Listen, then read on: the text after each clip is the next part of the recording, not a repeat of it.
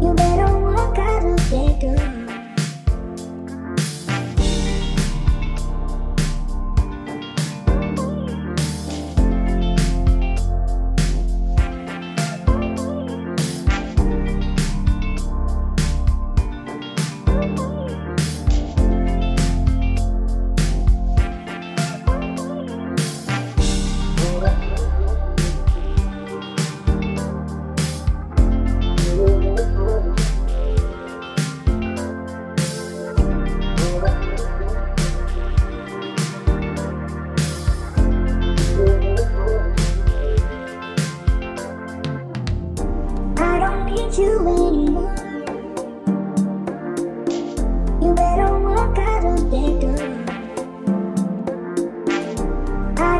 doing?